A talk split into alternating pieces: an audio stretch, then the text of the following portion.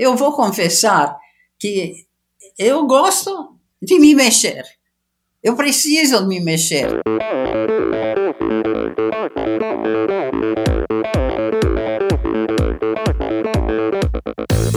Olá, eu sou Valerie Melo. Aqui é a Luísa Batista. Oi, pessoal. Aqui é o Marcos Paulo Reis. Sou a Camila Nicolau. Aqui é a Marina Chevalier Santos. Olá, aqui é o Alexandre Birman. Olá, eu sou o Vini Canhedo. Oi, aqui é a Carol Barcelos. E esse é o podcast.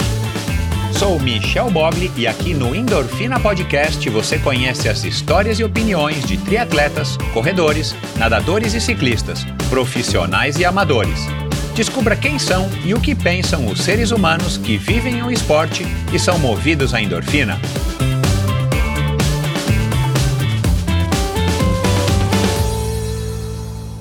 Olá, seja bem-vindo a mais um episódio do Endorfina Podcast. Esse e todos os episódios são editados pela produtora Pulsante. Siga arroba produtora Pulsante no Instagram. Bom, essa conversa, esse episódio de hoje, é, para começar, eu tenho que agradecer a algumas pessoas, ao Renato, ao ouvinte, Renato Botion, que, que me falou sobre a dona Nora. Eu não a conhecia ainda. E depois que me sugeriu, né, a dona Nora, e depois ao ouvinte e, e, e, nadador Flávio Kellner, do Rio de Janeiro, que foi quem, junto com o Djan Madruga, me colocou em contato com as filhas da dona Nora, e foi através então aí da Laura, fica aqui meu agradecimento à Laura, uma das filhas da dona Nora, que fez aí toda a intermediação para que eu conseguisse levar a cabo essa conversa espetacular, uma conversa que eu coloco aqui nesses cinco anos e pouquinho de Endorfina Podcast como a mais especial para mim. E é o que eu disse aí para algumas pessoas logo depois de ter conseguido essa conversa com a, com a dona Nora. Eu nunca havia conversado com alguém de 98 anos de idade. Eu conheci pouquíssimas pessoas nessa idade e, e não tive oportunidade de conversar, é, pelo menos não com toda a atenção e por muito tempo, né, mais, mais de uma hora. Então, é, para mim foi uma honra enorme e não é, é não é uma coisa comum, eu acredito, para a grande maioria das pessoas conversar com é, pessoas é, nessa faixa etária como a Dona Nora, muito menos com a lucidez, com a clareza de raciocínio dela e, claro, é, tentar é, aprender um pouquinho com uh, alguém que já está quase na categoria do centenário, é, dos centenários, aprender um pouquinho e tentar tirar um pouco de sabedoria dessas pessoas que viveram uma vida, é, que vivem né, uma vida há muitos anos nesse planeta e que com certeza tem é, muita experiência e muitos ensinamentos, muitas lições de vida, muitas visões, muitas opiniões para passar. E é isso que eu espero que eu tenha conseguido aqui fazer. Eu adorei a conversa, sou sempre suspeito para falar, mas eu espero que você aí do outro lado curta, porque é, de fato foi realmente muito especial. E aí a gente falou sobre as memórias, da, da, da vida, algumas memórias, claro, né? algumas poucas memórias da, da extensa vida da dona Nora. Falamos sobre a infância ativa dela, sobre a patinação, falamos sobre amizades, educação, cultura, falamos um pouco sobre machismo, felicidade, maternidade, né? Nós falamos, ela falou aí um pouquinho aí sobre a visão dela da maternidade, falamos sobre o sentido da vida, falamos também sobre a morte e é, ao longo do episódio todo acho que vocês vão perceber é, são várias pílulas aí de sabedoria na ótica, na visão de quem sobreviveu ao Holocausto, sobreviveu a uma pandemia. Então, é uma história é, que, que me encheu de orgulho de ter é, ouvido. E agora aqui eu compartilho com você, então espero que você também curta. Antes, eu quero aqui lembrar todo mundo de seguir e acompanhar o Endorfina no Instagram, no seu, é, no seu agregador de podcasts favorito. É só procurar Endorfina BR no Instagram, procurar Endorfina. É, quer dizer, aliás, você já deve estar ouvindo, né, o Endorfina num agregador de podcast, mas se você está ouvindo no site, no endorfinabr.com, onde também é possível ouvir todos os episódios, você pode seguir o Endorfina, acompanhar o Endorfina no seu agregador de podcasts favorito. Basta procurar Endorfina com Michel Bogli ou aqui agora só digitar Endorfina Nora Ronai, que você vai ser direcionado no seu agregador para o Endorfina Podcast, clique lá em seguir, em acompanhar, e aí a partir de agora, então, todo novo episódio você vai ficar sabendo, e aí você ouve se quiser, quando quiser, a hora que quiser como quiser. E não se esqueça de visitar o endorfinabr.com, é o meu site onde lá você consegue apoiar financeiramente esse projeto, onde você consegue assinar a newsletter semanal que eu envio toda sexta-feira para os assinantes. Ah, você tem links para o meu canal no YouTube, onde você vai poder assistir essa conversa. Você tem um link para o meu perfil no Instagram. Aliás, é mais fácil você seguir o Endorfina no YouTube, no Instagram, na Apple, no Spotify, no Deezer, é só no Google Podcasts, é só ir lá no site que tem lá os, os links direto, diretos. E é isso. Muito obrigado pela sua audiência e vamos agora para mais uma conversa fantástica. Muito obrigado aqui mais uma vez a Laura e a dona Nora também, claro. É, afinal de contas, quem é que não gosta de uma boa história? Minha convidada nasceu na cidade de Fiume, então pertencente à Itália. Ela e seu irmão tiveram uma infância e adolescência muito ativas, praticando esportes de verão, como a natação, e os de inverno, como o esqui e a patinação. Aos 17 anos de idade, mudou-se com a família para o Brasil, aportando e se estabelecendo na cidade maravilhosa. Após três anos, período em que ela e sua família precisaram para reestruturar suas vidas, agora como imigrantes numa terra desconhecida, ela decide voltar à prática esportiva. Por estímulo do seu pai, que fora esgrimista, inscreveram-se no Clube Ginástico Português para praticarem a modalidade. Por causa do calor excessivo, os treinos eram seguidos de refrescantes braçadas na piscina, que também tinha trampolins para saltos.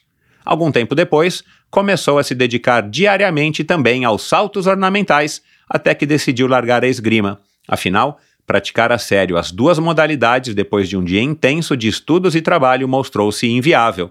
A dedicação gerou excelentes resultados e ela foi nove vezes campeã carioca de trampolim e plataforma, campeã brasileira de plataforma, vice-campeã sul-americana de trampolim e plataforma e por causa de décimos de pontos, ela não classificou-se para participar das Olimpíadas de Londres em 1948. Em paralelo à vida esportiva, sempre foi uma dedicada aluna e entrou na faculdade de arquitetura, seu desejo desde adolescente. Formou-se, começou a lecionar e trabalhar, conheceu o homem da sua vida com quem teve duas filhas, Laura e Cora.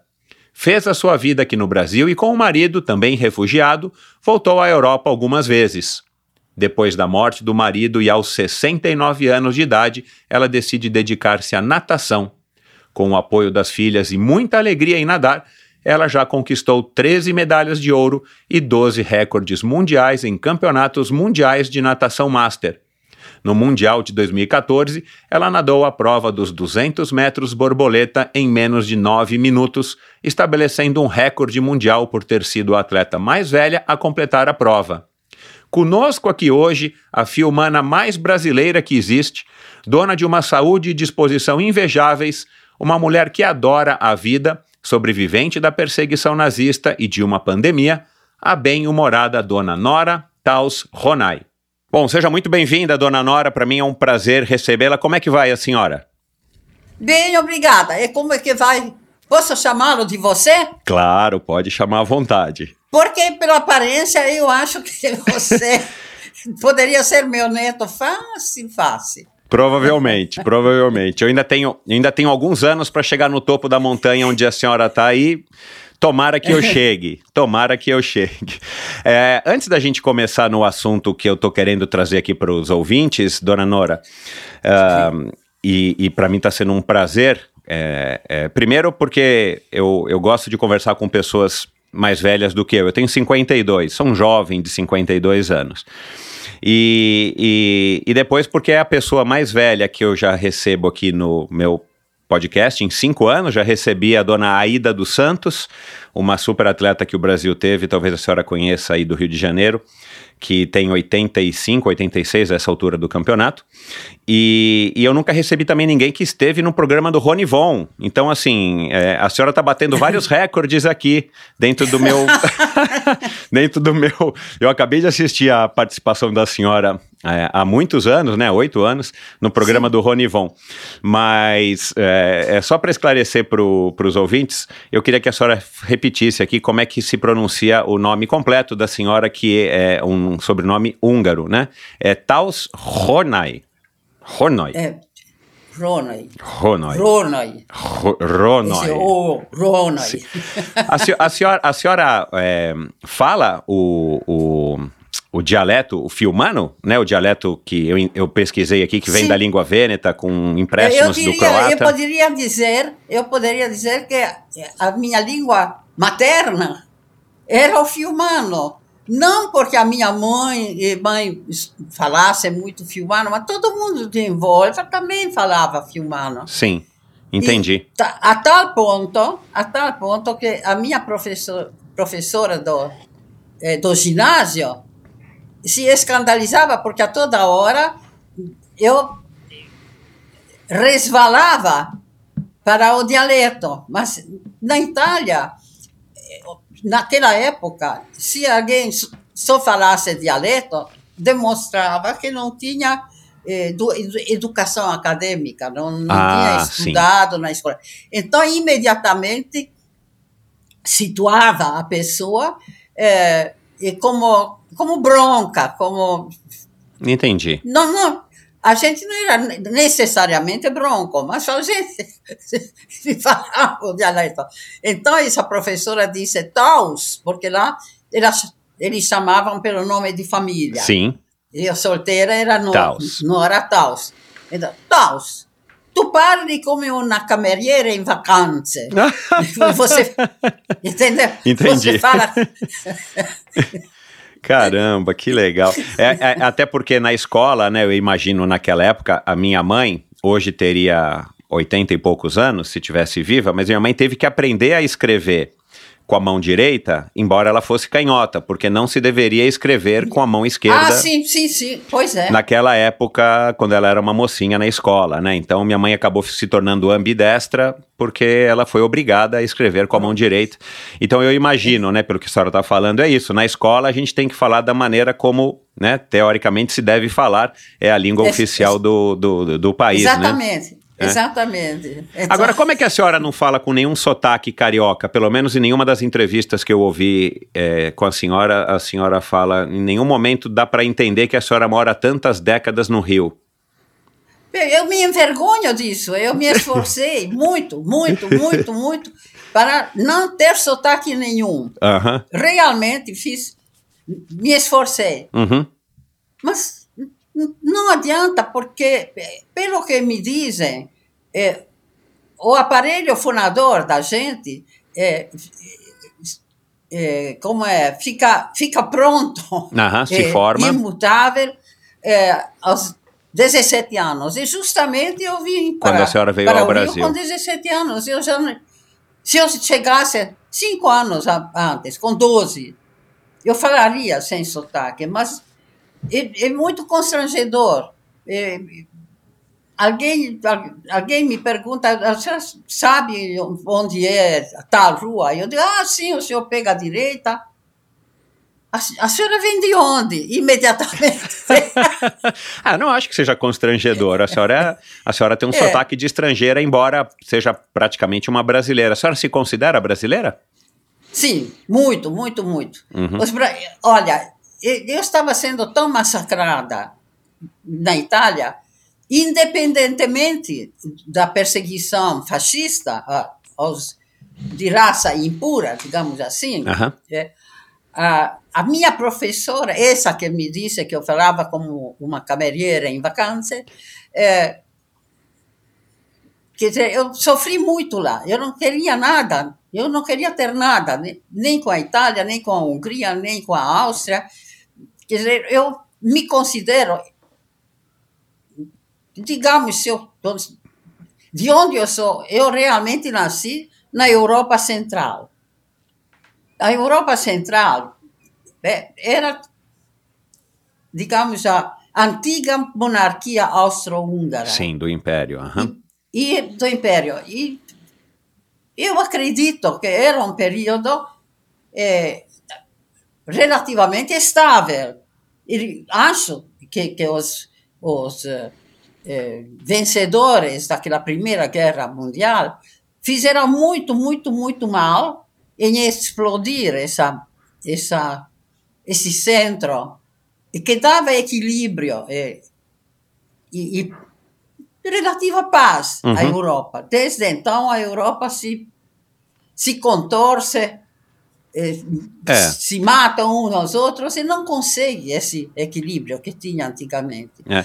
Então, Fiume era uma cidade que caracterizava esse, esse equilíbrio, digamos Uhum. assim, porque em Fiume quase todo mundo, até a faxineira, falava no mínimo duas línguas, mas normalmente três.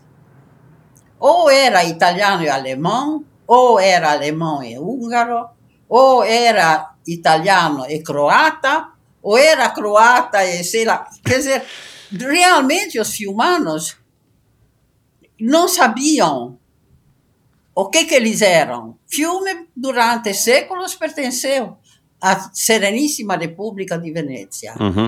Tem realmente Daí vem o mundo- dialeto fiumano que tem um pouco do Vêneto, né? O- Um pouco não. Muito. O dialeto fiumano é o antigo Veneto. O Veneto, Ah. aquela língua na qual a comédia de- dell'arte foi escrita. Ah, eu não sabia. Uhum. É exatamente aquilo. Uhum. Tanto assim, me- meu- meus pais me contaram que, bom, eles foram em lua de mel, claro, para Veneza, porque na Itália todo mundo vai para Veneza em lua de mel. Então estavam lá olhando uma das igrejas antigas e tinha um velho sacristão. E ele veio e perguntou, em Fiumano, mas vocês são de Ah, onde? que legal. Eu sou de. eu- eu- aí os meus pais disseram, mas de filme. Então, parabéns aos deuses, vocês falam, com lágrimas nos olhos, vocês falam a nossa verdadeira língua Que veneziana e tal. interessante, que legal. É. é. E- então, quer dizer, eu não, não me envergonho de ter falado veneziano, porque todo mundo falava veneziano em filme. Uhum. Mas a rigor, todo mundo, praticamente todo mundo falava húngaro. E, e eu, e eu li, fiz uma pesquisa aqui, que o alemão também é uma língua oficial e tinha algumas, alguns, acho que meios de comunicação, jornais que tinha em italiano também, né? Era uma, era uma mistura mesmo, né? E era, Era. estado, e era o Estado Livre, né? Stato Libero de Filme, eu descobri. Assim, depois, isso depois da, da, da Segunda Guerra, eles fundaram, mas os filmanos durante muito tempo tentavam ser livres. Aham.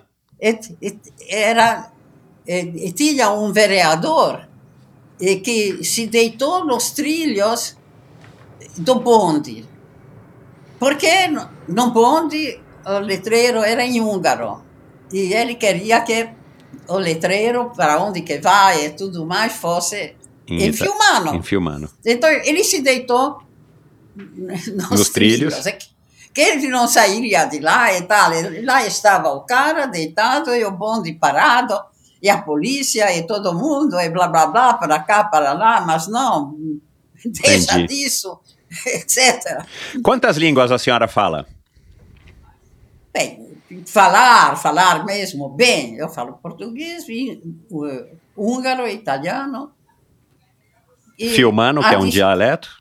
Sim, bom, eu, eu considero como italiano, vamos, vamos lá.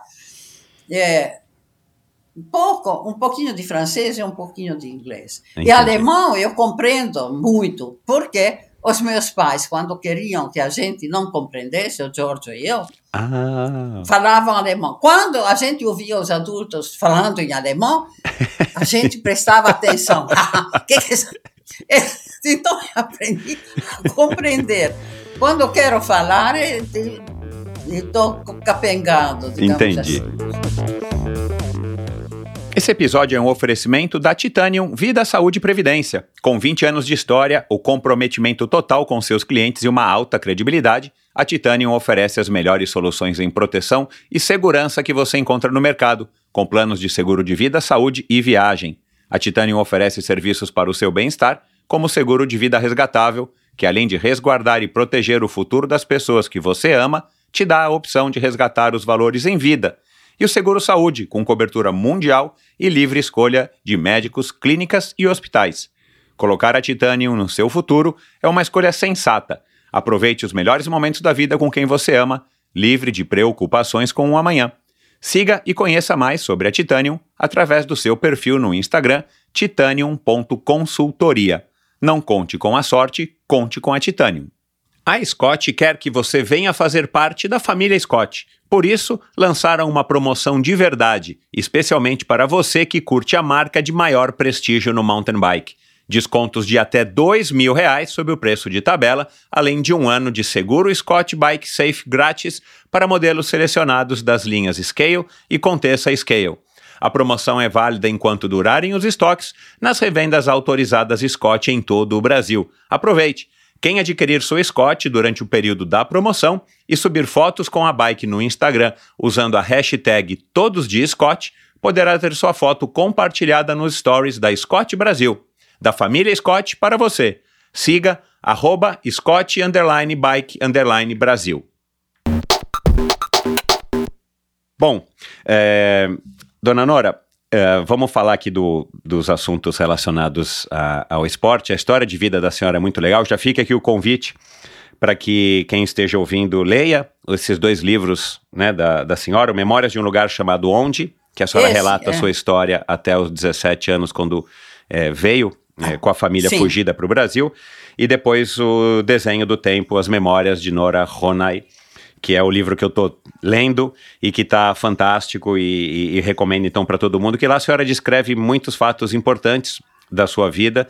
E eu queria aqui tentar é, é, é, sugar no bom sentido um pouco dessa sabedoria da senhora, porque, é, enfim, como eu disse aqui no começo, eu adoro conversar com pessoas mais velhas e estou nessa humilde tarefa de tentar aprender alguma coisa, quem sabe eu aprenda alguma coisa é, e, e, consiga, e consiga aplicar isso na minha própria vida. Agora, antes da gente. É, bom, antes não, vamos começar agora falando disso. É, hoje a rotina de treinos da senhora inclui só a natação. Quantas vezes por semana, ou quantos, quantos minutos, ou não sei se a senhora conta por quilômetros, né, por metros. É, ou a senhora tem, tem feito umas caminhadas na esteira, que eu sei que a senhora fazia ou faz, ou eu a faço. ginástica com a personal trainer da senhora. Como é que está a rotina para manter-se saudável fisicamente falando? Olha, é, primeiro, é, no inverno, eu, bom, primeiro eu treino num clube que se chama Clube de Regatas Guanabara. Guanabara. Aqui Qualquer clube que não tenha o nome futebol, aqui também, nome, não recebe dinheiro da CBDA, da, da, da, da, CBD, Confederação Brasileira de Desportos. Desportos. A Confederação Brasileira de Desportos só manda dinheiro para futebol, as, as televisões, o rádio, os jornais, todo mundo só fala em futebol, futebol, é, é, até cansar. É. Então, o meu clube só se mantém com as mensalidades dos associados. Eh, sócios, uhum. associados. É um lugar magnífico, lindo, um, um terreno fantástico. Ah, a beira-mar, naturalmente, para, porque é de regatas. Mas, no entretempo, fizeram um. Eh, um aterro. Uhum. Começaram a construir um aterro no Rio. E esse aterro passava, tinha uma avenida, e a, essa avenida da beira-mar passava pelo terreno do clube. Então, a prefeitura construiu um túnel. Ah, eu acho que eu sei onde é que é. Uhum para em frente ao, Botafogo, ao Botafogo. Isso. Aham. Então, construíram um túnel para o pessoal poder chegar à marina do, do, Do clube Guanabara. Uma marina Aham. grande lá, o Guanabara. Mas é um terreno enorme e, e é cobiçado por várias construtoras e incorporadoras que Uhum. queriam comprá-lo e demolir tudo e construir arran- arranha-céus, mais não sei quantos, etc. Por sorte, não sei se isso vai durar, graças a Deus, a, prefeitura, ilo tempore, eh, doou esse, esse terreno, mas com uma serventia, quer dizer que caso os sócios futuramente quisessem fechar o clube ou deixar de, de usá-lo, etc., o terreno teria que voltar para a prefeitura. E por isso, até hoje, não conseguiram vendê-lo, porque bem que queriam, não é? Entendi, claro. especialmente sócio proprietário, etc. Acontece que eu, por acaso, tenho uma, um, diploma de proprietária, de título, um título de proprietária, que o Paulo, meu marido, comprou também, ilo tempore, quando as, as filhas eram crianças e treinavam lá, etc. Eu jamais consentiria em vender. Isso, isso, isso seria realmente deprimente, Uhum, no mínimo. uhum. Já tentaram isso no Icaraí, Clube de Regatas Icaraí, mesma história, aquele Uhum. Eike Batista queria comprar, etc. Eu cheguei a ir à prefeitura de Niterói para defender o clube. Ah, que legal. Os meus amigos, eu, eu nadava sempre pe- pela é, é, é, pelo, pelo clube Icaraí, porque os meus amigos foram lá. E eu morava em Nova Friburgo naquela época. Aham. Então, eu, o Icaraí também era o meu clube de coração. Sei. Não treinava lá, porque lá longe, mas eu andava por eles. Então, Uhum. eu fui na prefeitura também. Enfim, E aí a senhora estava falando dos treinos, né? Eu acho que a senhora ia falar que a Treinos, piscina é. não era aquecida, então no inverno Não. a senhora caminha. Piscina de 25 por 50. E ainda por cima a piscina, a moda antiga, que tinha a, a, a, a plataforma de 10 metros É. numa das cabeceiras.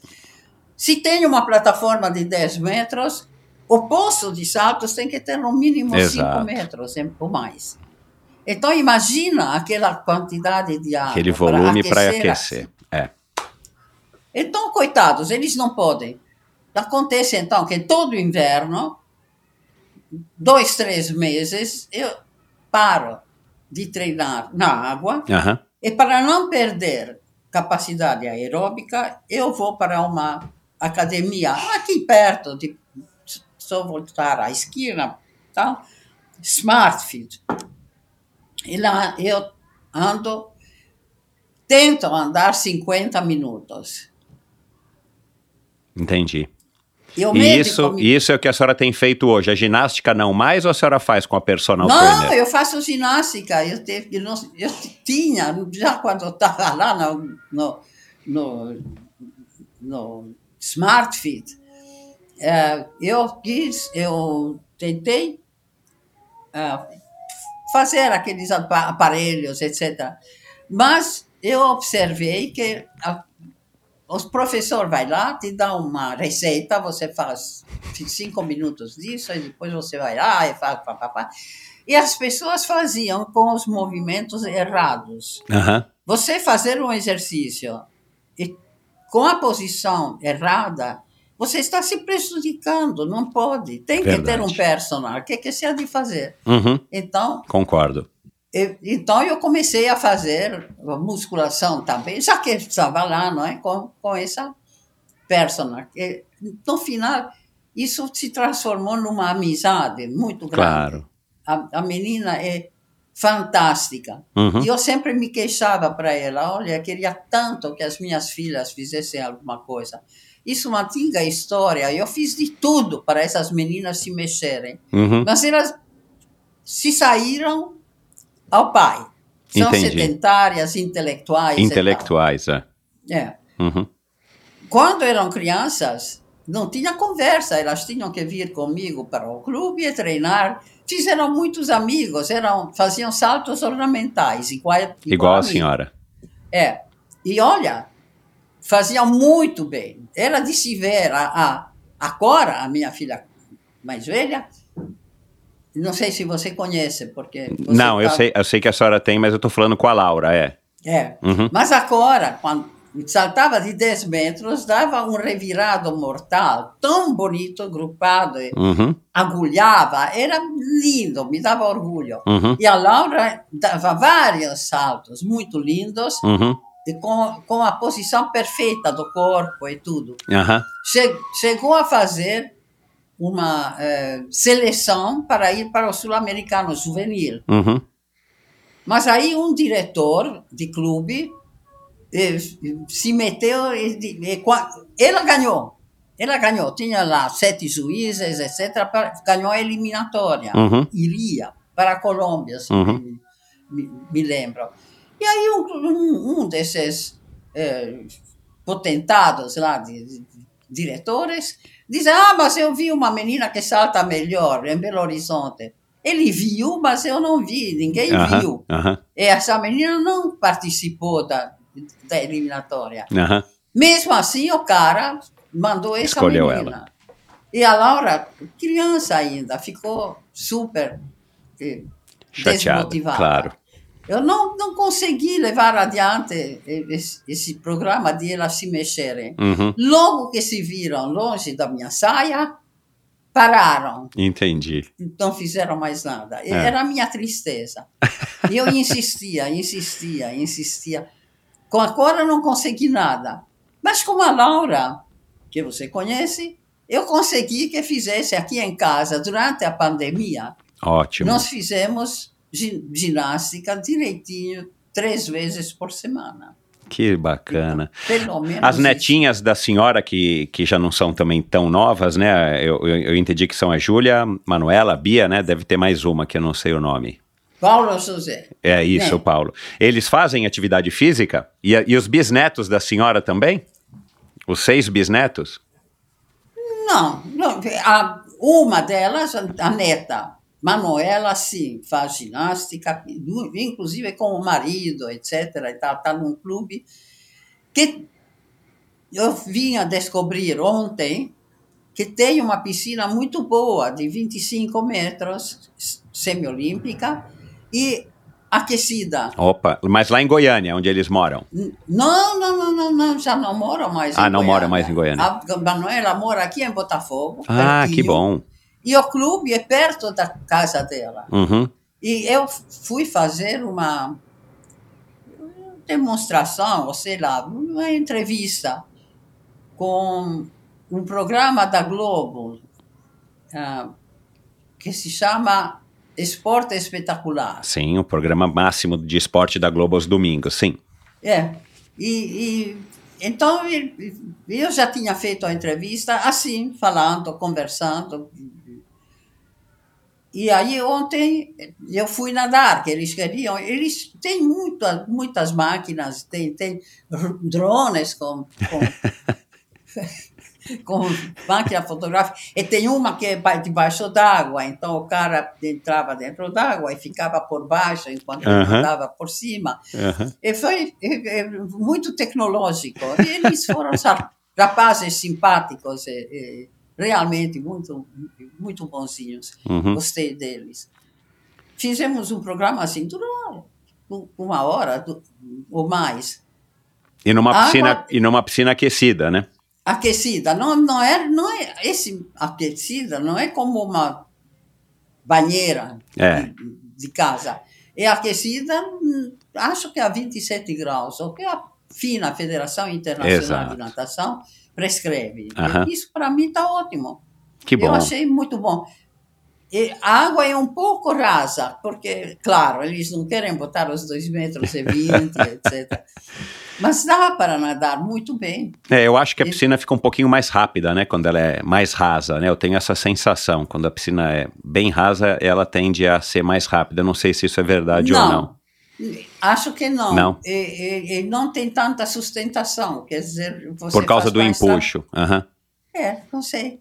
Eu gosto mais de treinar no Guanabara. Gostaria se a água Fosse aquecida. adequada, mas mesmo com o maior sol de dia, mas no inverno de noite, a temperatura É, cai muito. é, esfria a água mesmo. É. Esfria, não tem como aquecer de volta. É.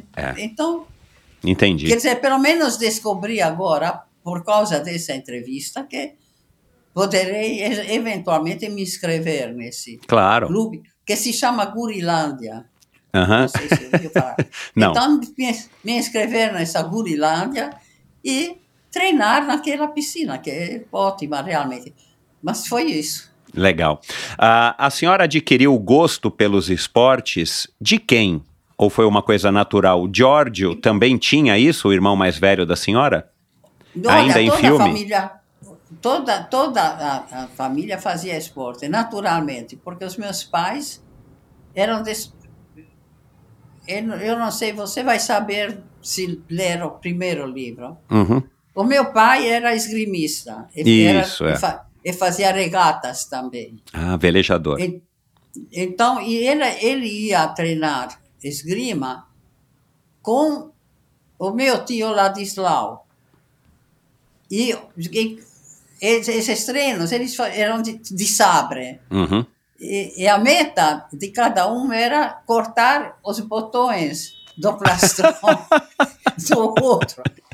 E Que- no fim, do, que legal. no fim dos grandes embates, a minha mãe, irmã do tio Ladislau, cos- recosturava os botões. E tanto costurou, costurou, que os dois se apaixonaram, o meu pai e a mamãe, Aham. e contra a vontade das famílias, casaram-se. Uhum. Que história. dizer, começou assim. E era Mamãe- comum, naquela época, em filme, as pessoas praticarem esporte ou seus Sim. pais já eram fora da curva do Olha, padrão? Eu não sei, porque eu nasci dentro, de, se for fora ou dentro, não sei. Mas eu nasci Mas os amigos, as amigas da senhora. fa- Todos, todos faziam alguma coisa. Olha que legal. No, na primavera e no outono, a gente ia fazer uma trilha. A gente ia passear nos bosques, colhia frutinhas vermelhas. O morango silvestre, aquele que cresce debaixo dos pinheiros, tem um gosto totalmente diferente, ótimo. É muito mais saboroso do que esses morangos grandes que se vendem no Se compra no mercado, é. É que não tem gosto nenhum mais de morango. Eu sinto falta daquilo. Quer dizer, a gente pa- passeava muito pelos bosques, col, col, colhia eh, florzinhas. A primeira flor que nasce eh, na primavera é o puca-neve, que se chama, não Uhum. sei, não sei outro nome. Uhum, É uma florzinha pequena, que, branquinha, uhum, que, que fura a neve e naquelas raras manchas, quando a neve começa a derreter, tem umas manchas assim de já derretido. Uhum. E lá estão os bucaneve. E depois vem a violeta. Eu colhia, colhia violetas, bucaneves e tal, fazia um buquezinho e botava no meu quarto. Ficava feliz. Quer dizer, a gente fazia isso, mas sem ser isto, ah, todo mundo fazia patinação no gelo. No gelo. Porque era, era baratíssimo. Porque to- toda a escola tinha um pátio. Então, no inverno, varriam bem o pátio e depois, com a mangueira, jogava água. Ah, Dez minutos mais tarde, aquilo estava gelado. Então, a gente tinha carteirinha, porque o, o colégio que tinha isso era o meu, do meu irmão, Uhum. Giorgio. Mas eu tinha carteirinha, então a gente ia, ia patinar no gelo. uhum. Todos os colegas de turma dele também patinavam no gelo com Uhum. a gente. E a senhora não podia ser sócia, né, desse, de- desse clube? Não, isso foi no Fluminense. mais Ah, tarde, aqui mais tarde. Ah, então eu confundi, porque eu li no livro da senhora isso. Agora, é, interessante, né, a senhora já ter herdado isso desde, desde garotinha, já da família, e a senhora, infelizmente, não conseguiu passar da maneira como a senhora pegou isso para suas filhas. Agora, da onde que vem, a senhora acha que vem, o que que atraiu a senhora por esse mundo dos esportes, dessa vida ativa? O que que o esporte proporcionava para a senhora? que a Mas senhora gostou tanto e seguiu a vida inteira praticando, inclusive, né, a natação, os saltos, a esgrima, vi que a é. senhora praticou um pouco. Até o remesso de peso, é. no livro a senhora disse que a é. única vez que a senhora arremessou foi bem. É, olha, eu não sei, é natural. Quer dizer, eu acho como você aprende como seus pais a comer, como gente civilizada, não com as mãos, uhum. mas direitinho. Olha os cotovelos, não pode comer assim, tem que cortar assim uhum. e tal. Quer dizer, é, é,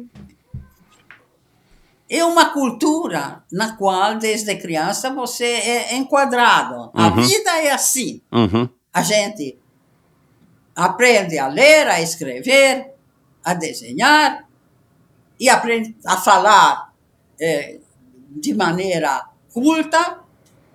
E eu ainda da época que a gente tinha que cumprimentar as visitas fazendo o que os alemães chamavam Pukedli, assim, uhum. se inclinar assim com a saia. Ah. Eu tinha que cumprimentar assim. Eu não podia me dirigir a nenhum adulto, a não ser que o adulto se dirigisse a mim. E tantas regras de é, digamos, de bom comportamento. É, etiqueta, gente, bom comportamento. É. E a, gente, e a gente fazia esporte, naturalmente, todo mundo. Então, isso era uma coisa natural. Eu cresci, cresci dentro disso. É. Eu não sei o que, que me atraía ou não me atraía, era divertido. É. Tem mais uma coisa, eu tinha um irmão só, não tinha irmã. Uhum. O meu pai, por princípio, era contra amizades, porque ele achava que as amizades levaram ele para o mau caminho. Uhum.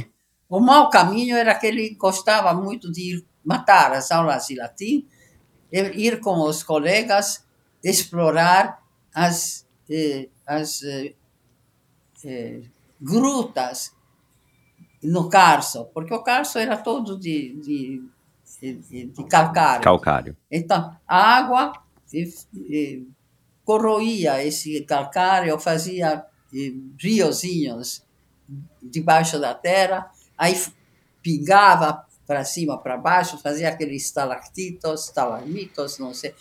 E ele gostava de explorar isso. Um grupo grande, sei lá, cinco, seis amigos, ele. E matavam a última aula, que era latim, e iam é, explorar. Explorar. Fazer espeleologia. Então, então, esses eram os, os amigos que o levaram para o mau caminho, segundo a minha avó, o que resultou em que o meu pai levou bomba de latim, naturalmente, é, junto com o grupo. Uhum. Então não podia seguir, deveria repetir aquele ano. E a minha avó disse que ela não era viúva, não tinha dinheiro para pagar os estudos de um, de um menino safado, irresponsável, babá. E aí ele teve que mudar, em vez de ginásio, continuar na escola comercial, de comércio, uhum. porque essa não tinha o latim como matéria obrigatória. Uhum. Então, ele continuou, fez o exame de madureza, o que corresponde ao Enem, uhum. uhum. daqui e continuou na faculdade, mas em vez de ser espeleólogo ou engenheiro ou qualquer coisa que ele gostasse, ele teve que seguir a carreira de comercial, etc. E, e aí ele virou diretor de companhias de seguros. Entendi. Mas, ele era contra amizades por conta disso, né? Como, como a influência dos assim, pais. Ah, os amigos o levaram, mas eu acho que cada um dos amigos pensou a mesma coisa do meu pai, não é? Porque os simili, simili gaudet, não é? Como...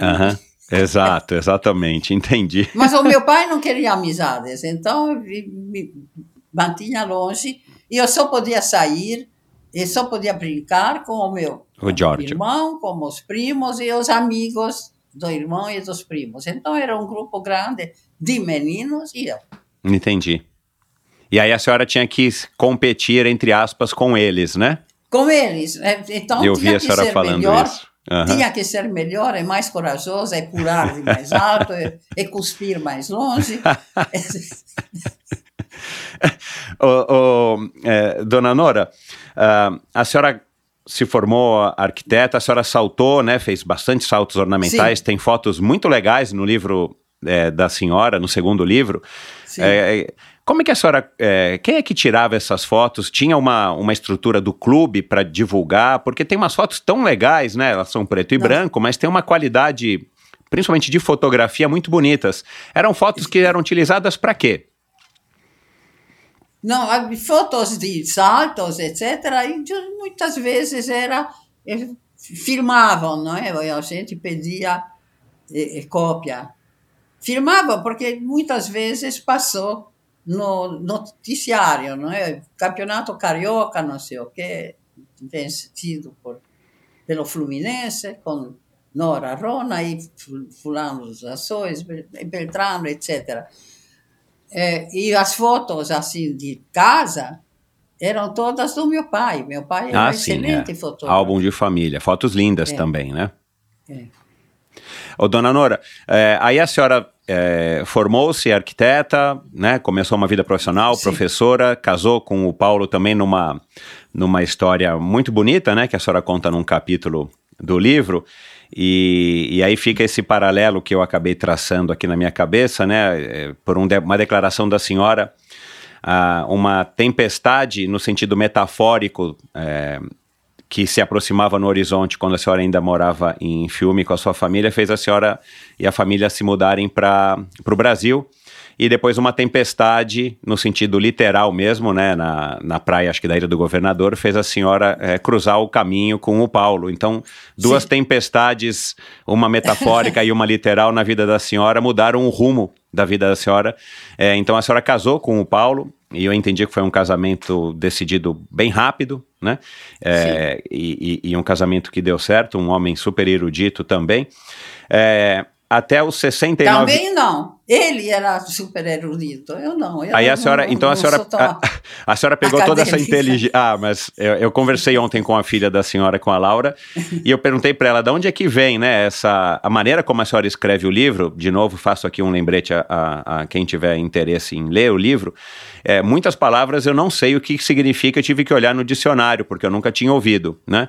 E, e eu sei que eu não sou a pessoa mais inteligente do mundo, mas me surpreendeu a maneira como a senhora escreveu é, em algumas palavras, né, o, o, o livro. E aí logo eu perguntei para Laura, né, a sua mãe é erudita, a sua mãe é uma mulher inteligente, a sua mãe é uma mulher que leu muito, é uma mulher sábia. Ela falou que era um pouco disso tudo, né, mas principalmente uma mulher inteligente. E, e pelo que eu percebi, as pesquisas que eu fiz a respeito do seu, do, do seu marido, ele era, né, um húngaro muito inteligente, é, escritor e tudo mais. E, e claro que ele não iria escolher uma mulher que não chegasse pelo menos à altura dele para constituir família, né? Então fica aqui a minha reflexão de que a, a senhora com certeza estava assim à altura de um homem inteligente como ele para poder ter constituído família.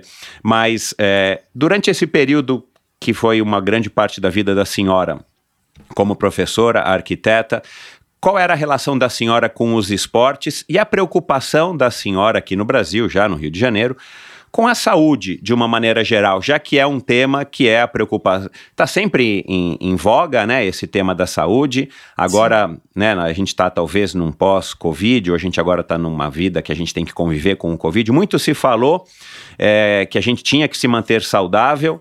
É, para evitar, quem sabe, né, contrair o Covid. Mas como é que foi a preocupação da senhora, digamos, do trabalho como arquiteta da vida, como professora de arquitetura, é, e a preocupação da senhora com a saúde, né, criando as meninas e tendo que trabalhar e tal, é, e a relação da senhora com os esportes? Isso eu não peguei é, em nenhum lugar aqui no, no livro da senhora, nem nas pesquisas que eu fiz. Olha, eu vou confessar que eu gosto de me mexer. Eu preciso me mexer. Tanto assim que a gente quase não tinha dinheiro quando chegou aqui. Mesmo assim, a gente procurou o clube, o clube portu, eh, Português. por português. E por que o clube português? Porque o clube, a sede do clube é no centro. Então, a gente podia eh, correr para o clube para fazer esgrima ou para, para ir na, na piscina direto do trabalho, não precisava se locomover, etc. É, era praticidade. Quanto à minha relação com o esporte, eu nunca fiz esporte porque é bom para a saúde. Quer dizer, eh, acessoriamente é bom para a Claro. saúde. Mas eu me divertia. A minha diversão durante toda a minha infância era é, é, me medir com os meninos. Quer dizer, a gente fazia competições. Quem é que cospe mais longe? Quem é que faz xixi mais longe? Aí eu era juiz, porque não podia participar. Mas, enfim. É, quem é que pula de mais alto quando a gente ia para, para a- o banho, para a praia? Aham. Sabe, lá na Europa tem estabelecimentos balneários que, que têm limites, eles têm umas, como se fosse uma cesta grande de, de metal, com teia feita em cabos, etc., para os tubarões não poderem assaltar a gente. Uhum. En- Então, esse estabelecimento, por exemplo, um deles es- era construído já no mar, com pilotis dentro Uhum. do mar, etc. Um, um- um- um corredor e as várias eh, cabines, a gente alugava uma cabine, se despia lá, mudava de roupa e entregava a chave à, camine, à cabineira. Então, eu, a gente pulava do, de- desse corredor dentro d'água, depois do teto das cabines dentro d'água, assim por. Crianças. E a senhora levou isso então para a vida da senhora, essa alegria de fazer atividade física, mesmo nos anos onde a senhora mais trabalhou e teve a ocupação de criar as meninas e tal. Sim, eu, eu- quer dizer, eu, eu fazia por diversão, eu brincava com isso, eu nunca levei isso a sério. E acontecia que, que, que eu ganhava, também ganhava dos garotos. Aham. Então, sei lá, mas realmente nunca levei assim, a sério. Aham. Eu, eu realmente me divirto, eu me sinto bem dentro d'água, eu brinco. Uhum. Eu, eu ouvi num Nunca vídeo tive. da senhora, é, que está no YouTube, a senhora falando que a piscina me salva de muitas situações opressoras. Sim, É, e ao mesmo tempo eu também ouvi a senhora, não sei se foi nesse vídeo, dizendo que a senhora não percebeu se a senhora foi vítima de machismo ou se a senhora sofreu de alguma maneira a- porque alguma. estava acostumada, é verdade. Isso. Porque a senhora estava acostumada ou porque a senhora não se permitia eh, enxergar isso, haja visto que, pelo que eu entendi, eh, a senhora era uma mulher talvez até à frente da sua época, principalmente numa sociedade brasileira vinda da Europa, já formada como uma mulher praticamente com 17 anos. Queria que a senhora falasse um pouco dessas situações opressoras e, e- e- a percepção da senhora hoje em dia com relação à questão da nossa sociedade como um todo, que é machista, um, um pouco menos talvez do que na época que a senhora era mais jovem, mas ainda é machista, e a senhora sendo tão ativa, né, a senhora sendo tão, talvez moderna, né, para sua época aqui numa, numa sociedade carioca brasileira. Eu não sou um ser político. Eu tenho que confessar que eu nu- nunca imaginei, nunca me imaginei na frente de um grupo que vai combater pelo nosso ideal, et- etc. Eu tive péssimas eh, experiências com a política.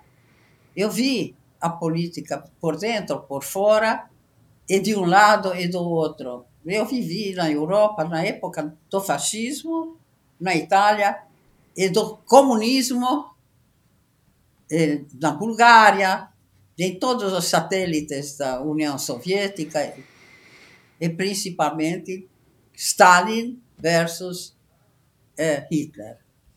Então eu, eu tive a impressão que todos esses metidos a salvador da pátria eram podres e e me desinteressei. Eu, e a vida era tão difícil, a gente tinha que prover ao dia a dia. Eu não, não tinha tempo, nem ao menos de pensar e de, de convencer uma porção de gente.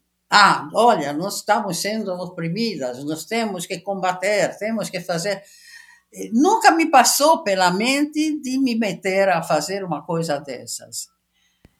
Eu achava que se eu conseguisse salvar a nossa família, já era de bom tamanho. Eu só queria era viver em paz e educar as filhas o melhor possível, etc. O Paulo era muito sedentário, mas o Paulo também era, digamos, machista, no sentido é, que, que, a, que a gente interpreta hoje. Ele era o macho mimado pela mãe e pelas três irmãs, etc. Ele não sabia para viver mesmo, ele era inteiramente inepto. Uhum. Ele não sabia ferver água para fazer chá. Era inacreditável. Um dia, eu, eu, eu era membro da comissão de vestibular da Faculdade de Arquitetura. Então, na época de, de vestibular, eu tinha que descer, desci de Friburgo e deixei lá o Paulo e a Laura, criança. Agora já tinha casado, com 15 anos já não morava, com 16, com 17 casou, com 18 teve filho, então não estava não tava lá. Mas era a Laura e o Paulo. Fiquei três dias no Rio. E quando voltei, encontrei os dois sentados no escuro. Eu digo, o que, que aconteceu aqui? ah, não sei. De repente, apagaram-se as luzes. Mas escuta, tem um quadro ali no, no, na varanda, eu tinha um depósito. E o quadro no depósito, você não foi ver? Ah, não sei, não sei o que, que se deveria fazer. Aí eu fui lá, era realmente, eu, eu, eu ainda tinha esses, esses eh, Disjuntores. Não era bem disjuntor, não era automático. Ah, eu sei o que, era, que é, eu sei o que, que é. Fusíveis, fusíveis, fusíveis enormes, eu sei. É, o fusível geral tinha queimado, mas eu sempre tinha fusíveis com amperagem é, adequada, aquele circuito e tal. Era só pegar isto, tirar, botar, tá vendo? Haja luz. Mas era nesse ponto. Entendi. Os, os, dois, coitadinhos, sentados no uhum. escuro, porque queimou. Uhum. O Paulo olhava assim às vezes. Nora, aquela lâmpada queimou. Digo, e daí? Doutor, pode pegar uma escada e botar. Quer dizer, Entendi. era nesse ponto, nesse ponto. Mas e a senhora aprendeu a conviver com não somente com ele, mas com uma sociedade que, enfim, que era machista. Sim, sim. É, mas o Paulo compensava essa. Se qualquer homem comum tivesse esse grau de ineptidão para a vida, eu me divorciava no dia seguinte. Uhum. Mas o Paulo compensava tudo isso com doçura, ele era ele, ele, tinha empatia com as pessoas, ele sentia. Se eu voltasse aborrecida do trabalho, ele sentava do meu lado, botava o braço em torno do meu ombro e eu sentia como se fosse assim um fluido boas vibrações que que ele sentia comigo, ele já sabia que eu estava triste, etc. Não precisava nem falar. Uhum. Ele era muito bom, muito doce, realmente. E isso às vezes me irritava, porque para ele, se você soubesse escrever muito bem, você podia assassinar a sua mãe, que ele vai perdoar, mas ele escreve tão bem. Uhum. Era desse tipo. Entendi. O que, que a senhora é, responde, ou o que, que a senhora pensa É, hoje em dia não é tão comum mais isso, mas foi uma época comum isso, é, a gente ouvir isso é, de pessoas, enfim, na sociedade de uma maneira geral, que lugar de mulher é na cozinha. É, porque era também na cozinha, porque eu tinha, tinha que alimentar as filhas e o marido, etc. Aham. Eu tinha as, as receitas da minha mãe, que cozinhava muito bem, da minha tia, que também cozinhava muito bem, e da minha avó, que durante dezenas de anos foi ah, vizinha de um chefe de um navio eh, transatlântico. E ela trocava figurinhas com esse chefe. Ah, e o senhor faz, não sei, a galinha como, etc. Aham. Então, a minha avó também cozinhava muitíssimo bem. Eu nem tanto, as minhas filhas, mais tarde, os meus genros, brincavam que eu cozinho como uma engenheira. Porque se a receita dizia ponha X gramas e tantos mililitros, eu media os X gramas e os mililitros e botava e fazia exatamente como devia ser feito. E pronto. E saía bom. Uhum. Mas não porque eu fosse grande cozinheira, mas por- porque eu seguia as receitas. Mas a senhora não se acomodou nessa vida que eu acho que era muito comum, principalmente na, na juventude da senhora, da mulher ficar em casa cuidando dos filhos e cozinhando, enquanto o marido ia para a rua para trabalhar e prover o sustento da família. A senhora sempre optou em trabalhar, em dar aula, em ter um, um- um protagonismo dentro também da. uma parceria, né, nessa vida conjugal Sim. com o Paulo. Eu, eu seguia a minha carreira, mas é, ad- adicionava a isso o trabalho de gerir uma casa. É. Mas eu sempre, sempre, não quero dizer nos primeiros anos, não, mas logo, logo eu contratei empregadas domésticas. Uhum. Mas eu tinha que instruir a empregada, você faz isso assim, assim, assim, etc. Você limpa, não sei como e tal.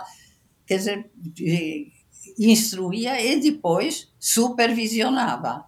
Claro. Mas isso foi, eu agreguei ao meu trabalho cotidiano. Então, realmente, eu fazia um duplo trabalho. Exato, jornada dupla. Eu ficava acordada de noite até uma e meia, duas horas da madrugada, preparando as épuras, para, preparando as aulas, etc., corrigindo provas, enfim, estudar, a- eh, compilar a próxima aula que eu ia dar, etc. E só de noite conseguia, porque de noite tinha paz, ninguém me telefonava, a empregada não, não me perguntava quanto de páprica tem que botar na galinha e tal. E- e- então eu conseguia assim, mas dobrando as horas de trabalho. Claro. Eu tinha sorte que eu não ligava, se eu dor, dormisse duas, três horas por dia, estava bom. Uhum. Então consegui, mas E ao longo, e ao longo da juventude da senhora, a senhora então não teve essa preocupação de manter-se saudável. A vida da senhora já era uma vida ativa. Durante a infância, ah, desculpa, Sim. durante a juventude, a senhora não teve essa preocupação, então, Ah, de saúde, de não, saúde, não. é.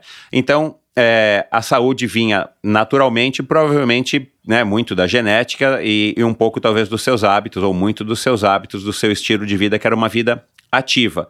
A senhora acha que foi assim. isso mesmo que, que deu bastante saúde para a senhora? A senhora enfrentou um câncer, mas superou esse câncer, né? sim. É, a senhora, é, refletindo hoje no alto dos seus 98 anos, acha que essa saúde ela foi sendo é, construída pelo estilo de vida que a senhora viveu? Pelo que os médicos dizem, é provável. É provável. Mas eu nunca tive essa preocupação, mesmo porque eu sempre era saudável. Quer dizer, eu não tinha- para, vir, para virar hipocondríaca, seria necessário que eu, de repente, ficasse um pouco doente, mas eu não, é- não ficava. Eu sempre tive saúde Uhum. tirando essa do câncer, mas eu fazia sempre exame eh, esse exame eh, preventivo. Exames preventivos eu fazia, especialmente depois do câncer, de seis em seis meses, por Claro. exemplo. Aham. Tomava os remédios regularmente que os médicos prescreviam. O que eu quero dizer é que nunca tive preocupação. A gente tem que fazer isto porque eu vou ficar saudável. Nem me passava pela cabeça. Eu me divertia. Uhum. Isso. Eu, Uhum. eu me mexia porque precisava me mexer, porque às vezes ficava tão aflita com alguma coisa, ou raiva de alguém, e eu ia para a piscina, nadava rapidamente 300, 400 metros. Depois dos 400, seguramente eu já estava bem. Aham. Não existia nada, só água e eu. Eu ficava Entendi. boa. E foi isso então que levou a senhora, com o incentivo da Laura e da Cora, a encarar a natação de uma maneira mais séria e profissional depois da aposentadoria da senhora, acho que com 69 anos, né? Pelo que eu li. Sim. Foi quando fui para o primeiro campeonato mundial, mas antes disso eu já competia aqui na FARSE, Federação Aquática do, Do Rio, Rio. de Janeiro. Uhum. É, aí veio um campeonato mundial e a Cora começou a dizer, vai, vai para esse campeonato. Eu digo, não vou porque não tenho, é, não tenho estatura para competir num campeonato mundial contra todas as outras. Não, isso não, não, não vale a pena, etc. Não, não, mas eu vou com você, eu pago. Ele te- realmente, a Cora pagou e tal, me acompanhou. E eu realmente não tive, assim, resultados super brilhantes. Eu estava entre os, digamos, 30% melhores. E em determinadas provas, entre os 10% melhores. Uhum. Quer dizer, realmente, eu, durante vários anos, até hoje, estou no top 10 da FINA. Uhum. Que- Mas na, naquele primeiro ano eu não não Bom, consegui. Foi um, foi um começo dessa, É. vai, uma carreira como É. nadadora. Até então a senhora nadava, mas era uma, enfim, talvez a Mas senhora não levasse tão a sério. Não, até até o primeiro campeonato mundial eu competia muito aqui no Rio de Janeiro com os outros clubes, como Uhum. o Vasco, enfim, Uhum. Fluminense, Uhum. Botafogo, Uhum. é, Olaria. Mas a senhora levava a sério já. Sim, aí, a- a- olha, quem é esportista e se mete numa competição, eu gosto de competição. Quer ganhar, quer ser primeiro. Se, é isso dizer que, ah, eu, é, é- é bom, é- é- eu fico contente de, de como é, é, participar. Para mim, tanto faz se ganho, se perco, mas participei, não é verdade. Não é verdade. Simplesmente assim. Porque se participou, teve o trabalho de se inscrever na competição, é porque quer ganhar. Uhum. Eu também queria ganhar. Uhum. Durante anos não conseguia, porque havia uma nadadora americana, Kivi Lois Norman, Uhum. que levava todas, e ganhava assim, com o pé nas costas. Era Uhum. ótima, Uhum. era maravilhosa. Uhum. Então Entendi. eu era vice durante muito tempo. Os dois recordes mundiais que a senhora te- conquistou, é, eles foram. vários, não é dois. São vários? Vários. Desculpa. O- os recordes que a senhora conquistou, a senhora se recorda em, em quais modalidades e, e Sim, sim, sim. distâncias? Quais Sim. foram? claro. 400 metros medley, Uau. 200 metros medley, Uhum. ah, 200 metros de borboleta, Uhum. 100 metros borboleta. Uau. eh, É, é, é o estilo que a senhora mais gosta de nadar, o medley? É. E gosto porque no medley eu mexo com todos os meus músculos. Uhum. Porque se você nada só crawl, você só mexe com esse tipo. Borboleta, você mexe com os músculos das costas. Uhum. Ah, peito, você mexe também. Quer dizer, você nadar medley, realmente você sai com toda a musculatura Exato, em- claro. no lugar, Exato, se é. sentindo bem. Exato. É, dona Cora, ah, dona Nora, ah, uma vez a senhora disse, eu não lembro agora onde que eu li essa entrevista da senhora ou que eu ouvi, que uh, mais ou menos isso, né? É, que a vida é como se fosse um caminho para chegar ao topo de uma montanha. Uh, e a senhora Sim. já viveu tanto, né? É, até por uma guerra, uma pandemia, a senhora passou. São poucas Sim. as pessoas né, no mundo que têm esse, esse histórico, não vou dizer que é um privilégio, mas a senhora sobreviveu é, a essas duas coisas é, aterrorizadoras que a senhora teve é, é a oportunidade de viver ao longo da sua vida. Então, considerando que a senhora está com 98 anos, eu, eu concluo e-mail, eu concluo que a senhora esteja no topo da montanha. Eu acho que a senhora já chegou pelo menos algum tempo no topo da montanha. Como é que está o clima por aí? O que, que a senhora está enxergando daí que a gente aqui de baixo não vê? Olha, é, primeiro eu tenho o, o, o, retrovisão da minha vida e, e, e pude constatar que, apesar de tudo, a gente continua feliz. É só querer. É que tem muita gente que só olha as coisas ruins, não olha as coisas boas. Eu tenho um jardim de inverno. Eu, eu fico feliz, eu me sinto privilegiada de poder morar em Botafogo, na São Clemente, e ter um jardim de inverno com várias plantas que eu cuido muito e que são gratas a mim. Hoje, por exemplo, me aconteceu uma coisa é, bizarra. Eu ponho sempre na varanda desse jardim de inverno, na, na parte de fora, é, banheirinhas para os pássaros poderem beber, tomar banho, etc. E numa delas eu encontrei um ovinho pequeno de um pássaro. Qual? Provavelmente de uma de uma rolinha. Uhum. E agora estou às voltas com esse ovo. O que, que eu vou fazer com esse ovo que ela largou na banheira? tem, tem, tem esses hospitais de luxo, e hoje em dia, não é que para as mulheres poderem dar à luz, tem até banheira, porque melhor, dentro d'água eu pensei, como até a rolinha, será possível?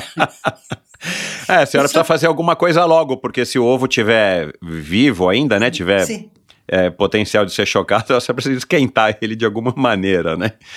Pois é, é ou, ou fazer um ninho rapidamente aí de algodão, não sei, e, e colocar na varanda para quem sabe a rolinha vai chocar esse ovo aí na varanda da Mas senhora. Mas eu não sei se a rolinha tem essa capacidade, digamos, de ver as, as é, analogias entre duas situações. Ah, sim. Ela tem a capacidade de perceber que, que esse ovo é aquele que ela botou na banheirinha e agora está nesse vaso. Eu Entendi. Poderia, mas não sei, honestamente não sei o que, que a gente faz com ovo de, de, de rolinha.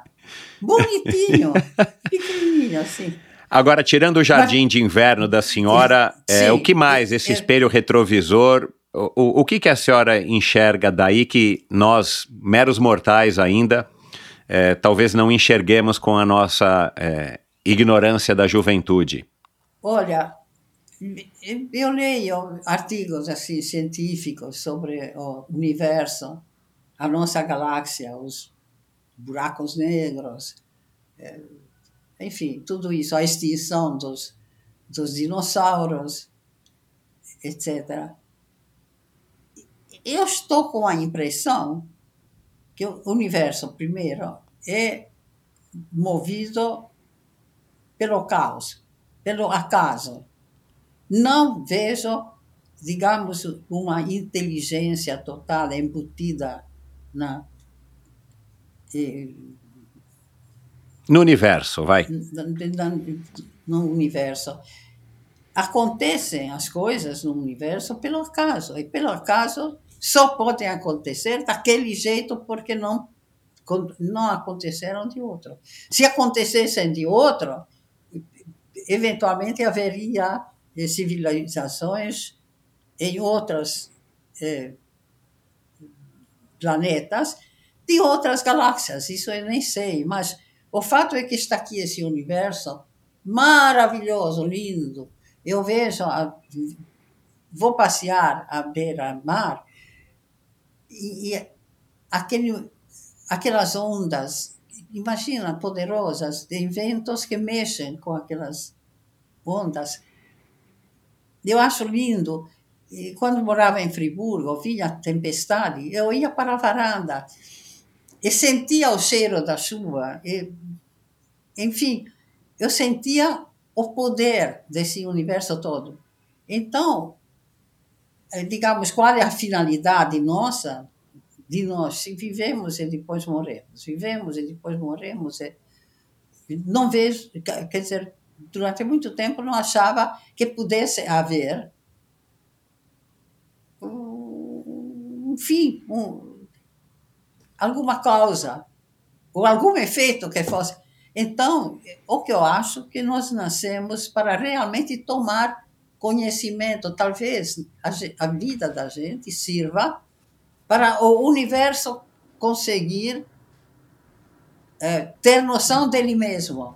Quer dizer, a meu ver, o universo quer ter consciência própria através da humanidade, de tanta gente que pensa e pensa bem, e de cientistas. Talvez seja isso, mas não sei. Uhum. A, a, senhora, a, a senhora pensa na morte ou a senhora não pensa na morte? Eh, eu li também, acho que no livro da senhora, que a senhora tem uma tendência, pelo menos acho que foi isso que eu li, a, a ser uma pessoa que não acredita em Deus. É, em algum momento não a senhora. É tendência, eu não acredito Isso, mesmo. desculpa. Então, é, e a senhora, inclusive, não, enfim, não, nunca praticou, não pratica o, a religião judaica, né? Sendo a senhora uma, uma judia. Uh, então a senhora não se baseia nesse, nesse conceito da religião que acaba servindo como um, né, um, um, um lastro, digamos. Isso, isso, é. né, para nos apoiar principalmente em momentos difíceis da vida ou quando a gente está próximo da morte, quando a gente consegue pressenti-la ou quando a gente adoece e tudo mais. É, a senhora, é, então, não pensa na morte? Qual é a relação da senhora com essa sensação de que todos nós vamos morrer um dia, né? Eu não tenho medo. Realmente não tenho. É como adormecer. Toda noite você adormece, nem uhum. sabe que você está dormindo. Se não tiver um sonho, eu raras vezes tenho sonhos. Uhum. Mas se você não tiver sonho, você não está sabendo de si mesmo. Nada, nada, nada, nada. Uhum. Então, eu acho que morrer é simplesmente deixar de existir. Eu estou aqui existindo, tá? tenho as minhas filhas, tá? acho linda a vida, gosto, gosto mesmo. Talvez poderíamos dizer que tenho pena de morrer, etc., inclusive por motivos financeiros, mas enfim. É, mas não, acho que não vai acontecer nada. Antes de eu de eu nascer os faraós dominavam o Egito, os bárbaros eh, invadiam as nações, inclusive os homens se comiam uns aos outros, quando ainda eram canibais. Eu não sabia de nada, nada me doía. Depois que eu nasci, eu tive muitas dores. Eu tive que aturar os nazistas, os os comunistas, que também não, não são fáceis. Eu tive que aturar uma professora que me, me, me fazia bullying, e me, aquilo era realmente pessoal e, muito do, doído. Tive que enfrentar a morte da minha mãe, do meu irmão, do meu pai, do meu marido. Então, eu acho que a vida é assim mesmo, quer dizer, você tem é, é, tragédias terríveis na vida, mas também tem alegrias. E por um instante eu ajudei o universo a saber de si mesmo, porque eu também faço parte do universo, então talvez seja isso. Mas eu estou tranquila, eu eduquei duas meninas da melhor maneira que eu pude, e eu acho eu avalio, acho que elas são felizes. Elas se dão muito bem. Eu moro tranquila, que as duas vão se apoiar, vão continuar se apoiando.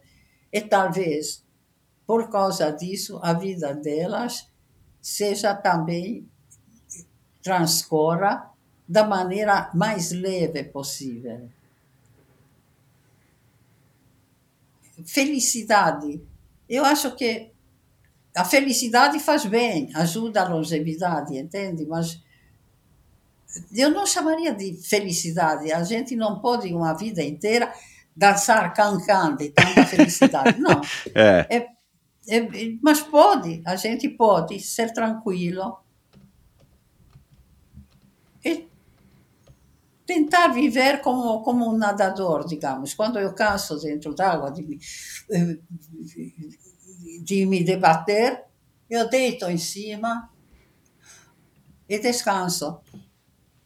E provavelmente depois que eu morrer, também não vou saber de nada. Mas então eu soube de um breve, breve trecho da história de um planeta. Não digo da humanidade, é muito.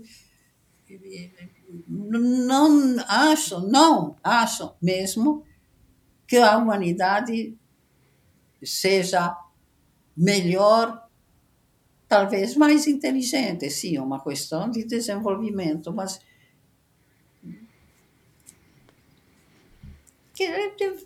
eu tive que tomar parte do, do universo e saber disso nesse breve período que me foi dado viver. Uhum. Da mesma forma como não vivi antes, não vou viver depois. E daí?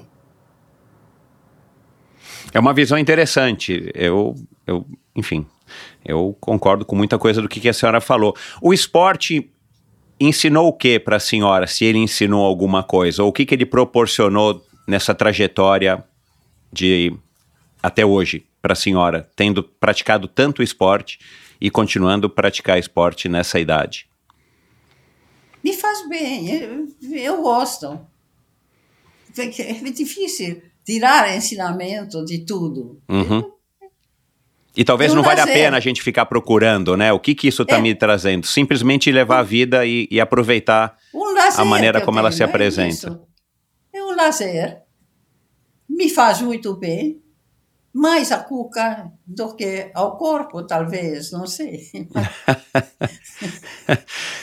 Existe, agora voltando à, questão da longevidade, a- eu entendi que a senhora nunca teve essa preocupação, mas a senhora tem, eu imagino que a senhora tenha hábitos, né, adquiridos ao longo da vida, que eventualmente foram mudando, eh, eventualmente até alguma mania, né, talvez muitos de nós tenham manias. Eh, existe alguma coisa na alimentação ou na rotina da senhora que a senhora identifica como sendo uma coisa que pode ter lhe trazido tanta energia, tanta saúde e vitalidade? Eu, eu- olha, eu não sei, eu como de tudo. E, às vezes até gosto de comer, não, não, não sou gour- gourmand, gourmet, não sei o quê, mas gosto de comer uma boa comida e tal. Uhum, Mas gosto, realmente como pouco. uhum, Isso todas as minhas filhas, netos, etc., constatam diariamente que eu como muito menos do que o resto da família. Uhum. Como muito menos. Eu, eu, não sei, não tenho apetite para mais. uhum, E como muito devagar. Eu começo primeiro e acabo por, Por último, último. ainda comendo com os outros já tendo satisfeitos, e os outros já comeram três vezes ou quatro vezes mais do que eu, e mesmo assim acabam primeiro. Mas isso é uma questão minha, de, eu sou feita assim, acho que, que o meu estômago é menor e a garganta é mais fina, então eu tenho que mastigar bem para poder engolir. Engolir. Uhum. Realmente, não sei, eu vou vivendo. Mas não tem um hábito da senhora, por exemplo, de alimentação, ou um hábito, uma rotina da senhora que, que, que... Não, rotina eu tenho muitas, porque senão esqueço. Eu tenho a rotina quando que tomo o, o, o remédio. Sei. Eu, quer dizer, eu tento guardar todas as coisas sempre no mesmo lugar, para não ficar procurando, por exemplo, pelo, eh, pelo telefone, a casa inteira, não é? Uhum. Pela, onde botei as minhas meias, ou sei lá. Não, tudo tem o seu lugar, porque assim me poupo a aflição de ter perdido Aham. tal, onde botei os óculos. Uhum. Então eu sou muito, muito, muito rotineira, velha que se apoia na rotina e vive placidamente. Tento viver o mais feliz possível, Uhum. porque isso também ajuda os outros ao meu redor. Quer dizer, eu acho que é, que a felicidade eu uma coisa que eu que vem dos outros. Se eu vejo os outros em volta felizes, aquilo espelha em mim. Quer dizer, é como se fosse uma luz que, que, que vem me dar alento. Eu gosto de ver todo mundo feliz. Uhum. Será que a senhora praticar tanto esporte em meio a tantas pessoas, a grande maioria muito mais novos do que a senhora, eu imagino, né? Por uma questão lógica, isso também não a alimenta, não traz algum tipo de energia para a senhora de estar convivendo com pessoas que estão em outra fase de vida e, sendo atletas, têm uma energia muito grande? E, Não, quer dizer, isso faz parte eh, da minha, eh, eh, digamos, da- do meu costume de me apoiar na, na de me apoiar, no- do- digamos, Eita, apareceu um negócio azul aqui, a bateria está acabando. Então, não sei. Ah, é a bateria do computador, provavelmente? A gente Ah, já vai encerrar, não tem problema. Não, a, a Laura já está tomando providências, eu acho. Mas, enfim. Já vamos Eu acabar. estava dizendo que a rotina. Eu tento me apoiar nessa rotina e,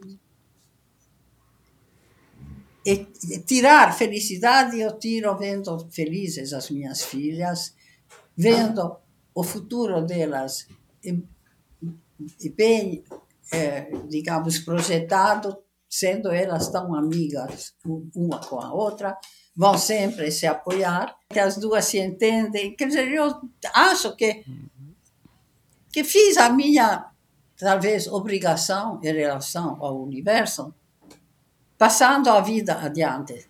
Ah, Eu tive muitas dúvidas a respeito disso quando casei. Eu não sabia se era para eu ter crianças, sim ou não. Porque Ah, eu li. A senhora conversou com É. o pai da senhora, né? Uma conversa bem legal. Sim, então, acho que fiz o meu papel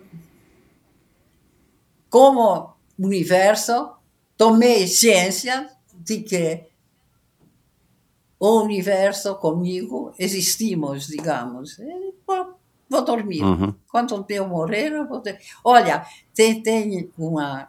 O, o Eisenhower, acho que falou, é, old, old soldiers never die. They just fade away. Então, a gente diz, Almas velhas nunca morrem, elas só se é. esvaneiam. old swimmers never die. They just wade away. que legal! Eu não tinha ouvido essa adaptação. É, é, Dona Nora, ah, eu sei que é uma vida muito longa, com muitas memórias. Aliás, a memória da senhora é fantástica, né? Porque a senhora lembra de detalhes no, no livro da senhora, no segundo livro, que me surpreendem, porque, é, enfim, eu vejo como a minha memória é horrível. Não, eu- como. muita coisa que eu escrevo no segundo livro é apoiada em diários que eu fazia na viagem à Europa. Ah, Ah, a senhora relata também uma viagem, assim, bastante viagens à Europa. A senhora tinha o hábito, ou tem o hábito ainda de escrever esses diários? Não, não. Eu, Não. não, acho que eu, eu quase que me senti na obrigação de escrever o primeiro livro. Para a Cora e a Por causa Laura, da neta da senhora Manuela. Hein? Foi a Manuela que estimulou a senhora, né, a, a- contar uma pequena história e aí a senhora resolveu escrever o primeiro livro. Sim. É, achei que era ótimo porque assim elas saberiam o que, que aconteceu de verdade, porque com o tempo as pessoas perdem a memória, realmente perdem. Quer dizer, Uhum. falar assim, holocausto, puxa, são 6 milhões de vidas, 6 milhões de mães ou de pais. É- é- a crueldade disso é, é- é tão grande que exorbita qualquer coisa. Quer dizer, o que, Claro. que, que a gente vai dizer? O Hitler era feio, excelente. e, e é ruim porque a gente por dentro fica com aquela raiva. Eu nunca tive pena de mim, ah, como sou pobrezinha, estou sendo perseguido. Eu sempre tive raiva, raiva. Se eu pudesse, eu matava eles ou alguma coisa assim. Então, Agora eu vejo, pelo menos aqui na família, e, olhando a família, já vejo uma pequena parte do conjunto da humanidade. Eu estou contenta com, com isso. É, é bom. Por acaso, fui jogada nesse mundo, tentei viver o melhor possível, melhor, não de ter muito dinheiro, mas de ter muita satisfação, muita calmaria e, e a, aquele aquela noção que os meus bichinhos de, de estimação são legais. E pronto. O que mais eu posso esperar? Eu agora dar uma de revoltada, porque o machismo, isso e aquilo, tá. Paciência, agora vejo que para elas é melhor, que bom. Eu não, não, eu não sou batalhadora, e pra, e pra eu manter... não nasci para ser navio quebra-gelo, digamos assim. É, a senhora já falou isso. Uh, e e para se manter é, com esse estado de espírito e com a cabeça boa desse jeito, existe alguma coisa que a senhora aprendeu nessas décadas todas que fez a senhora desenvolver isso e ter essa lucidez, essa clareza é. e essa, essa vontade de viver? Porque né, a senhora há de convir que não é comum, a senhora não deve encontrar tantas pessoas aí no seu círculo de amizades com a idade da senhora, talvez nem perto. Hum. E quando encontra, talvez não estejam com essa lucidez. É, a senhora deve isso a quê? Eu acho que é sorte. Realmente, acho que é sorte. Uhum. Uhum. Quer dizer, se alguém nasce, por exemplo, com com, com o queixo enorme, ou com, sei lá, com uma verruga na testa. tem, tem azar e tem sorte. Quer dizer, eu ser assim, bem, porque de nascença fiquei assim, eu acho que fiquei uhum. assim. Eu, uhum. eu... Uhum. É, bom, para terminar, uh, aliás, eu tenho mais uma outra dúvida que me surgiu aqui agora, que eu acho que a senhora vai poder Sim. me responder, mas uh, né, foram muitas décadas vividas e, e, a senhora continua aí firme e forte. A senhora consegue é, se lembrar ou é, colocar em destaque algum, algum investimento que a senhora fez ao longo da sua vida, não financeiro, mas algum investimento que a senhora fez que, que a senhora coloque em destaque? Como o melhor investimento, ou uma das coisas melhores que a senhora fez na sua vida? Ora, as duas. Ótimo. Realmente. Realmente. E, e, e, nisso, quer dizer, o simples fato de eu ter nascido, eu nasci porque eu vi que o meu, meu pai, a, a minha sogra, todos queriam, queriam porque queriam ter eh, netos. Então, tá Uhum. bom, então vamos ter filhos. Mas eu, antes da Cora nascer, eu tive eh, pesadelos horríveis de fim de mundo e tudo, porque eu, a minha, na minha consciência eu não não estava certa de ter feito direito, que eu não deveria ter filho. Eu pensei, naquela época, estava num estado de alma que ninguém deveria ter filho, que a, humanidade, se deixasse de ter filhos, a humanidade se extinguiria, e todas as maldades acabariam, e a Terra continuaria girando em torno do Sol, como sempre. Eu não, não me senti autorizada a pôr num mundo tão horrível, horrendo, seres que talvez sofressem por causa disso. Mas, pelo que as minhas filhas me contam, elas gostam de viver, estão bem, então. Você vê, a gente não pode calcular, a gente não, não controla nada. E Exato. investimento, É.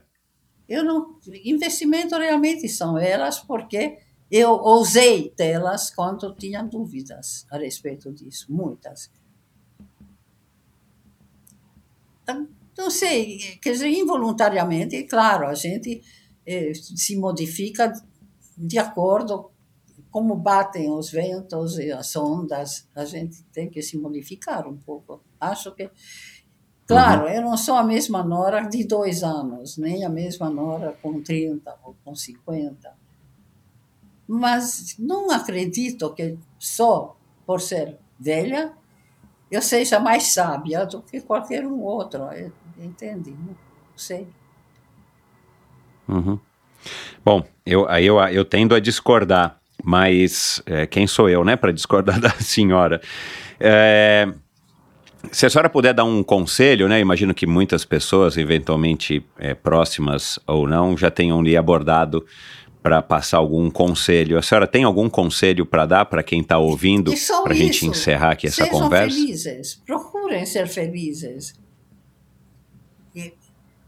Já falo feliz, mas sejam harmônicos, aceitem o universo, o, o caos que joga para cima de todos nós, seres humanos, várias situações, às vezes amargas e às vezes muito eh, prazerosas. E aceitem isso e tentem ser felizes, porque tendo, sendo, eh,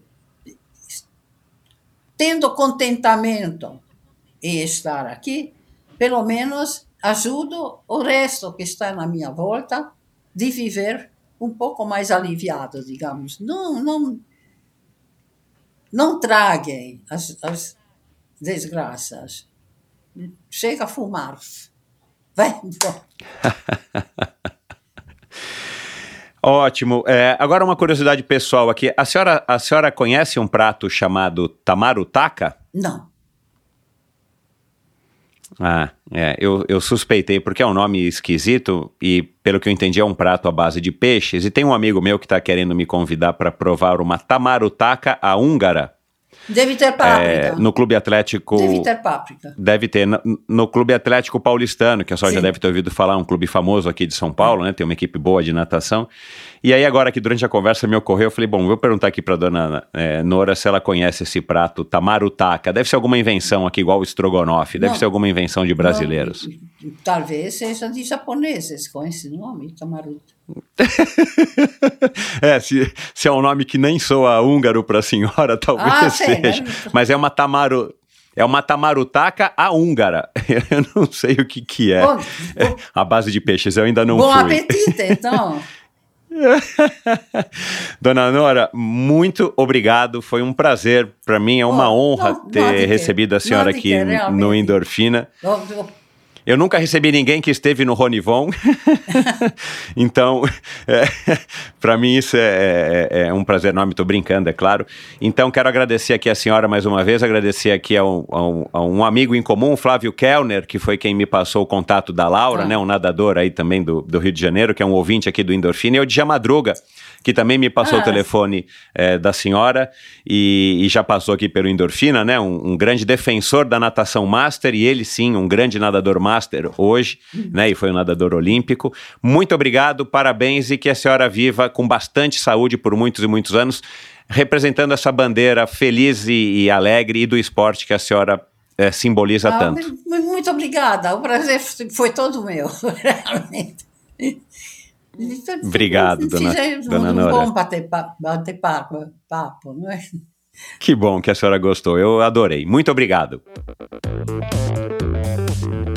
E é isso, espero que você tenha curtido essa conversa de hoje com essa é, figura incrível, adorei mesmo, uma, uma mulher sensacional. Estava super curioso, apreensivo, até posso confessar aqui agora, estava um pouco nervoso para conversar com a dona Nora uma mulher inteligentíssima, uma mulher é, não somente pela idade, né, a sabedoria que, que ela adquiriu, muito embora ela acabou de dizer que não se julgue, mas uma mulher super inteligente. Se vocês forem ler o livro dela, se você for ler o livro dela, você vai, vai entender um pouco do que eu do que eu estou falando aqui. Eu estou é, adorando ler o livro dela, sabendo que tudo é verdade, né? Então é, é legal porque é uma história enorme, longa e, e, e, tudo verdade, tudo vivido por ela e esse ser humano com o qual eu acabei de conversar e você acabou de ouvir. Então, para mim foi um enorme prazer. A gente falou aqui sobre a, a, a, ida do Santos, né? Rapidamente, eu mencionei ela, já passou pelo Endorfina também, uma, uma idade bem avançada e super ativa, joga vôlei hoje em dia e foi uma atleta olímpica na primeira Olimpíada do, do Japão, primeira Olimpíada de Tóquio em 1960 exatamente nove anos antes de eu, de eu nascer. Já passou por aqui então, ela que foi saltadora em altura e hoje é, joga vôlei, claro, de uma maneira amadora. Já passou por aqui também o Dja Madruga, que foi uma das pessoas que me ajudou a me conectar com a Dona Nora. Então, esses são os dois episódios que a gente mencionou aqui. E você consegue ouvir esses que eu acabei de mencionar, esse episódio da Dona Nora, não só nesse agregador de podcast, mas também no endorfinabr.com, que é o meu site. E lá é onde você consegue sintonizar no meu canal no YouTube, no meu perfil no Instagram Lá você consegue se informar a respeito de detalhes desse projeto, inclusive o Endorfina ao vivo, que é uma proposta que eu lancei agora no meio do ano, em comemoração ao quinto aniversário do Endorfina, onde eu me proponho a levar um convidado para conversar com você, comigo e com os seus clientes, com seus alunos, com os seus funcionários, colaboradores, é, e aí a gente pode transformar isso também num podcast. Eu chamei isso de Endorfina ao vivo. E lá você também se informa como apoiar financeiramente esse projeto no meu site, endorfinabr.com. A sua ajuda, a sua colaboração financeira a partir já de 20 reais por mês vale muito para mim. É um valor, é, né, para muita gente é um valor simbólico, mas isso para mim ajuda muito. Se todo mundo que ouvisse o Endorfina colaborasse com esses 20 reais por mês, o endorfina, o endorfina estaria hoje num outro patamar, é certeza, e eu busco isso, então conto com a sua ajuda. E então, é, muito obrigado a você por estar sintonizando até agora aqui nessa conversa com a Nora e com a dona Nora. E não se esqueça de seguir o Endorfina no seu, agrega no seu agregador de podcasts de escolha, seja o iTunes, o Apple, o Google, o Amazon Music, o que quer que seja, o meu canal no YouTube. Clique lá no botão de seguir, de é, acompanhar. Automaticamente você vai ficar sabendo de todo novo episódio do Endorfina. Isso ajuda muito o, o endorfina a ser é, recomendado para outras pessoas que têm os mesmos hábitos de escuta, os mesmos interesses que você é através dos algoritmos de cada um desses agregadores de podcast. E é isso. Muito obrigado pela sua audiência. Até o próximo episódio do Endorfina, na semana que vem, com mais um convidado fantástico. É, já te garanto, posso te adiantar que ele não vai ser mais velho né? Não vai ter mais idade do que a dona Nora, porque tá impossível de achar. Mas é, é um convidado com uma história igualmente interessante e tomara que inspiradora para você. Um abraço e até lá. Valeu! A Scott quer que você venha fazer parte da família Scott. Por isso, lançaram uma promoção de verdade, especialmente para você que curte a marca de maior prestígio no mountain bike. Descontos de até 2 mil reais sobre o preço de tabela, além de um ano de seguro Scott Bike Safe grátis para modelos selecionados das linhas Scale e Contessa Scale. A promoção é válida enquanto durarem os estoques nas revendas autorizadas Scott em todo o Brasil. Aproveite! Quem adquirir sua Scott durante o período da promoção e subir fotos com a bike no Instagram usando a hashtag Todos de Scott, poderá ter sua foto compartilhada nos stories da Scott Brasil, da família Scott para você.